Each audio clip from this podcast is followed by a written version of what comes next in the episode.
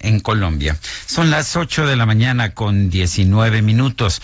La organización México Evalúa aseguró que 75.369 reclusos sin sentencia se encuentran en riesgo de contraer el COVID-19 debido a la falta de espacio para cumplir con las medidas sanitarias de salud. En la línea telefónica, Cristel Rosales, ella es investigadora del Programa de Justicia de México Evalúa. Cristel Rosales, buenos días, gracias por tomar esta llamada. Buenos días, Sergio. Buenos días, Lupita. Hola, ¿qué tal? Buenos días. con ustedes. Gracias. A ver, ¿en qué condiciones están estos reos? Y además, tengo entendido, bueno, no son reos porque son reclusos sin sentencia y eso pues significa que en realidad no han sido encontrados culpables todavía. Eh, cuántos son? Ya no, bueno, son 75 mil, pero ¿en qué condiciones están? Exactamente, como bien has comentado, para nosotros es un gran motivo de preocupación la situación que enfrentan las personas privadas de la libertad. Ya diversos organismos internacionales, la Organización Mundial de la Salud, ha instado a los gobiernos pues a tomar medidas urgentes antes de que eh, la pandemia tenga efectos devastadores pues en esta población que no solo tendrían pues eh, justamente un impacto en las personas que se encuentran ahí internas, sino también contra el personal sanitario o familiares que llegan a visitarlos.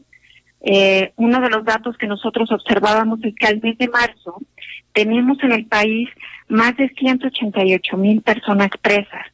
Esto es, en términos, digamos, de proporción, 92% personas que se encuentran ahí privadas de la libertad procesadas por delitos del foro común, es decir, del ámbito estatal, del ámbito local, mientras que el 8% son por delitos del foro federal. Sin embargo, cuando analizamos justamente cómo está eh, conformada esta población privada de la libertad, pues nos encontramos que cuatro de cada diez personas que se encuentran ahí dentro ni siquiera han sido eh, sentenciadas, no, no hay ningún motivo, no hay pruebas que indiquen que ellos han participado de un acto criminal y pues nos parece sumamente importante visibilizar pues que son justamente más de 75 mil personas las que se encuentran ahí internas en esta calidad, ¿no? O sea, esperando que, que se haga la investigación criminal, esperando eh, ser digamos, recibir una sentencia. Pero bueno, pues esto es una cuestión ahora sí que de vida o muerte y por tanto nos parece importante pues tomar medidas al respecto. La, la situación la situación que enfrentan las personas privadas de la libertad, pues creo que para nadie es ajeno, pues que se encuentran en condiciones de hacinamiento, en condiciones de insalubridad, eh, gran parte de ellas pues sin, sin alimentos en buen estado, sin agua potable y por tanto pues es, es prácticamente imposible adoptar las medidas pues de distanciamiento social o de higiene que han sido recomendadas.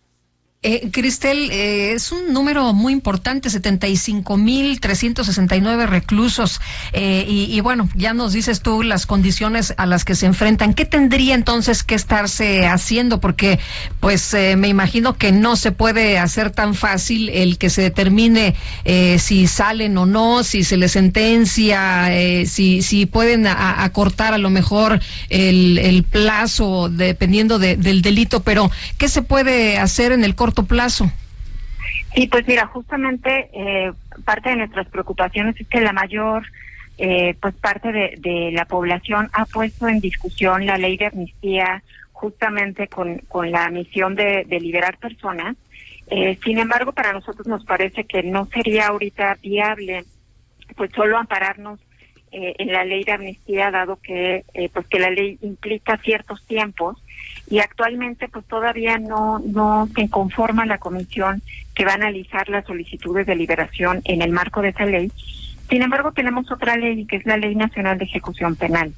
Esa ley de por sí preveía distintos tipos de medidas de liberación, libertad anticipada, libertad condicionada. Hay otro tipo de libertad que le llamamos por política carcelaria, que justamente pues son, son medidas que pueden adoptar las instancias, tanto la federal como las locales, para analizar qué tipo de casos son a quienes se les podría otorgar la libertad. Eh, varios países, varios estados ya han tomado medidas al respecto. Es, es poca la información y no está estandarizada, sin embargo ya hemos identificado que la Ciudad de México ha anunciado la liberación de 250 personas. Por otra parte, el Estado de México anunció haber liberado a 1.894 personas y Coahuila a 39. Esto es, las propias instituciones encargadas de la administración de los penales pueden analizar eh, cuáles son las personas que se encuentran en proceso o bien sentenciadas, pero por delitos menores, ¿no? Sin violencia, eh, que prácticamente pues sería una gran proporción eh, de, la población.